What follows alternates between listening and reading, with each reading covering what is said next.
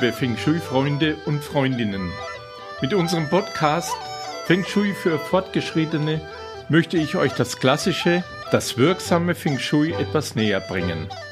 Und wir möchten euch etwas über die Historie des klassischen Feng Shui erzählen, über alte und neue Meister und auch über so manches Geheimnis rund um Feng Shui. Wir möchten euch Geschichten erzählen und Weisheiten. Vieles, was man über Feng Shui so noch nicht gehört hat. Wenn ich sage wir, dann meine ich das Turtle Feng Shui Institute, das von Julia Ries und von mir, Karl Willi Wittstadt, im Herbst 22 in München gegründet wurde. Feng Shui, liebe Freunde, das ist eine alte chinesische Wissenschaft, die im Westen leider noch nicht den Stellenwert hat, den sie verdient. Feng Shui ist eine Lebenshilfe von so hohem Wert, aber sie wird bei uns überhaupt nicht als solche geschätzt. Wir wollen deshalb Feng Shui und auch andere chinesische Lehren ins richtige Licht rücken. Wir, das Turtle Feng Shui Institute, wir haben uns zur Aufgabe gemacht, die alten Lehren zu ordnen und sie wieder zusammenzubringen.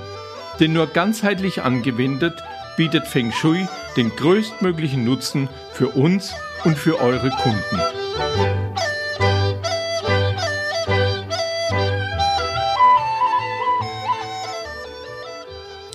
Liebe Zuhörer und Zuhörerinnen, unser Podcast heißt Feng Shui für Fortgeschrittene. Ich darf deshalb annehmen, dass ihr alle die fünf Elemente in und auswendig beherrscht. Die Elemente jeweils in Yin und Yang Form sowie die verschiedenen Zyklen.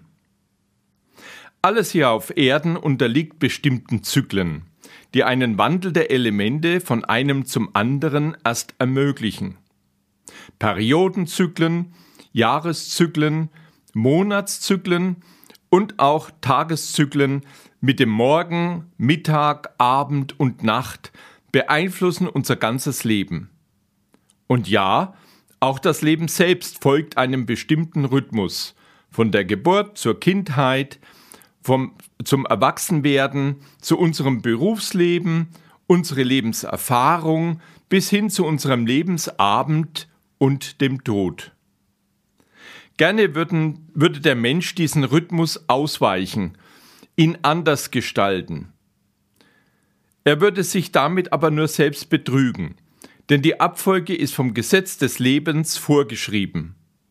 Es ist ein himmlischer Zyklus, also einer, den wir nicht verändern können.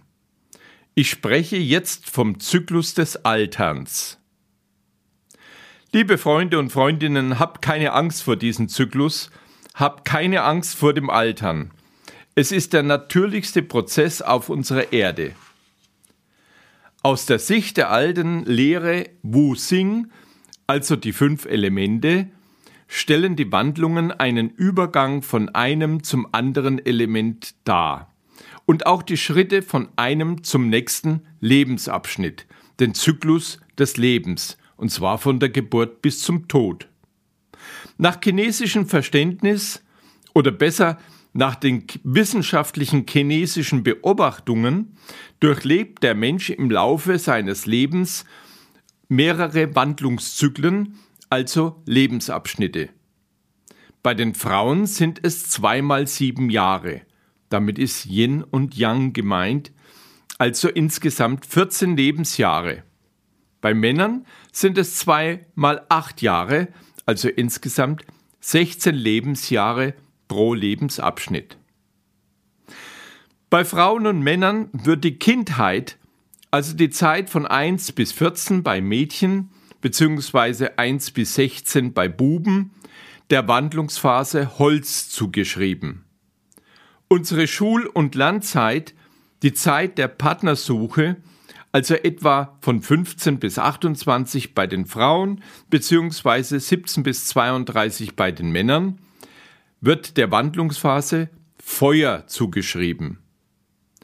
Unsere Zeit des Arbeitens, des Schaffens, der Etablierung, so zwischen 29 bis 42 bei den Frauen, beziehungsweise 33 bis 48 bei den Männern, wird der Wandlungsphase Erde zugesprochen.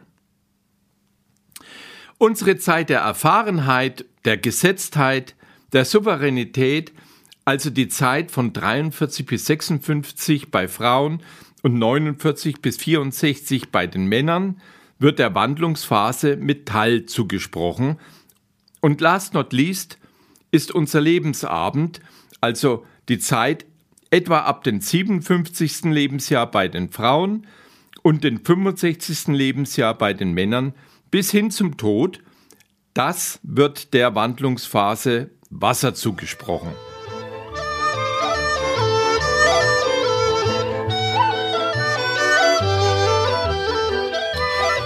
Die Einteilung in diese Lebensabschnitte erschreckt uns, denn viel zu schnell wechselt ein Abschnitt zum nächsten, ohne dass wir es merken.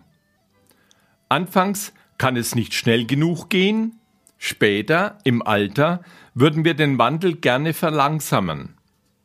Leider können wir aber nicht von einer Wandlung zur nächsten springen oder gar zurück in den Abschnitt, der uns am besten gefallen hat. Denn, wie schon gesagt, es ist eine ganz natürliche und naturgemäße Abfolge. Es sind Phasen in unserem Leben, die unmittelbar mit dem Zustand unseres Geistes und auch mit dem Zustand unseres Körpers verbunden sind. Es sind Gesetzmäßigkeiten.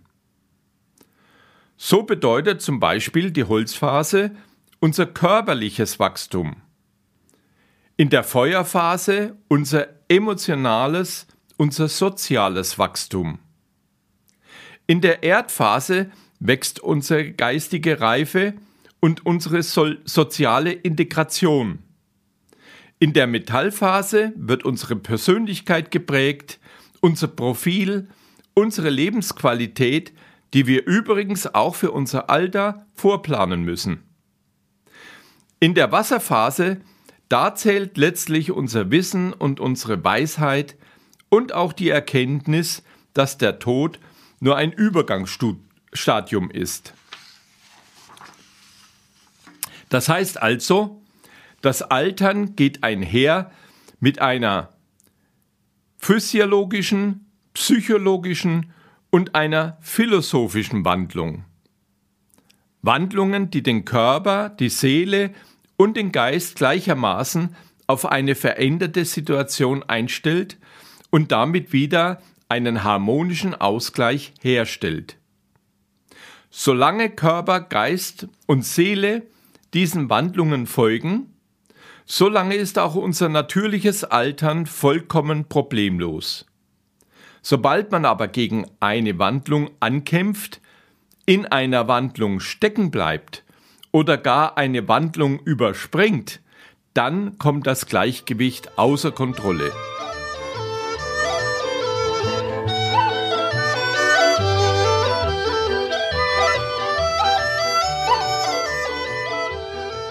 Ein typisches Merkmal unserer heutigen Gesellschaft ist es doch, dass reiche und einflussreiche Menschen, also metallgeleitete Menschen, oft das Problem haben, am Ende des Arbeitslebens von den materiellen Dingen, also von der Metallphase, loszulassen, um sich der Wasserphase, der Meditation hinzuwenden.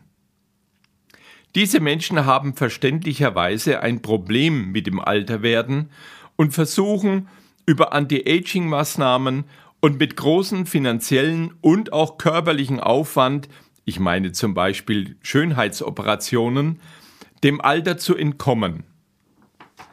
Ähnlich geht es übrigens auch ängstlichen Menschen, also wassergeleitete Menschen, die der fördernden Metallphase nicht loslassen können.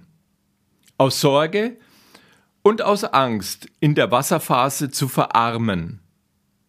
Statt sich mit Vertrauen der Meditation und der Gelassenheit hinzuwenden, halten sie verkrampft am Metallelement, also am Geld, fest, statt einfach loszulassen. Den Alterungsprozess aufzuhalten, das wäre natürlich das Nonplusultra in einer Zeit, in der nicht so gefürchtet wird wie das Alter selbst. Man wird ja vom Alter heimgesucht, ja geradezu bedroht. Kaum eine Woche in der uns die Politiker nicht mit beängstigend wachsenden Alterspyramiden konfrontieren. Es gibt viel zu viele Alte und viel zu wenig Junge, die für sie aufkommen könnten oder es wollten. Und tatsächlich ist es doch so, dass bei uns alle möglichst alt werden wollen, aber keiner will wirklich alt sein.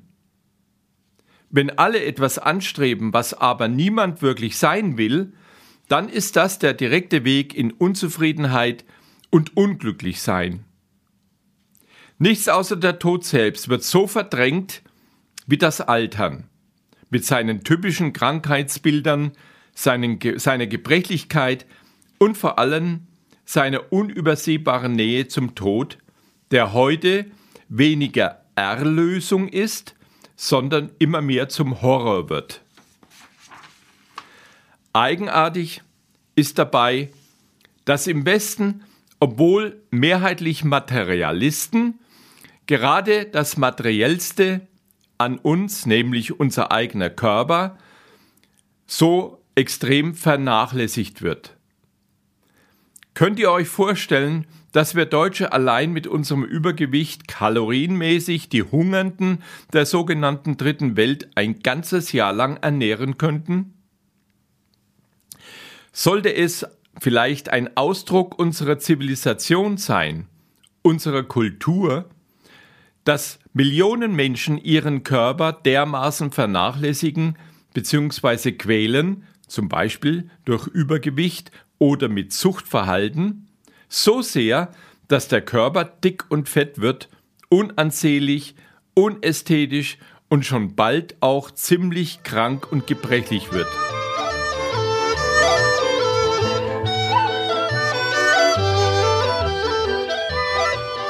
Tatsächlich ist es doch so, dass in unserer materialistischen Welt, also in unserer Metallphase, alle Welt vom Gedanken an die Unsterblichkeit des materiellen Körpers gefesselt ist. Man hätte sie schon gerne die Unsterblichkeit. Aber ist das nicht traurig, wenn man weiß, dass sich diese Zeit auszeichnet durch Bewegungsmangel, um nicht zu sagen durch Faulheit? da hat der Wunsch nach langem Leben schon wirklich etwas Schizophrenes. Gott sei Dank bietet uns das klassische Feng Shui eine Lösung an. Einen Schlüssel für jedes einzelne Wandlungsschloss, also für jede einzelne Wandlungsphase. In unserem nächsten Podcast gehe ich da weiter darauf ein. Wenn ihr also Lust habt, dann hören wir uns in etwa zwei Wochen wieder zu diesem wichtigen Thema Feng Shui und die fünf Schlüssel zu einem langen und gesunden Leben.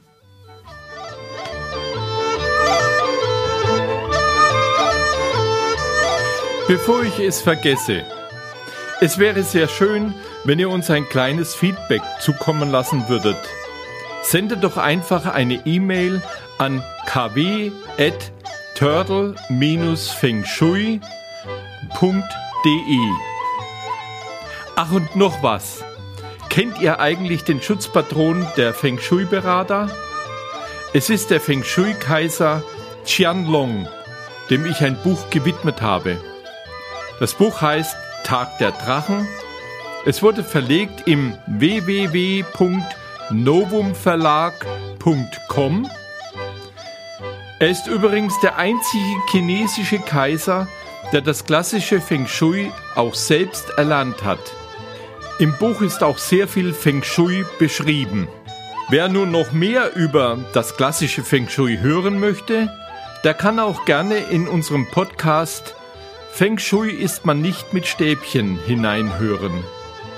Dort hat Julia Ries zusammen mit Kerstin Trüdinger schon mehr als 55 Folgen veröffentlicht. Und mich, mich hört ihr wieder in zwei Wochen zu einem ganz spannenden Thema. Xie Xie Sai Qian.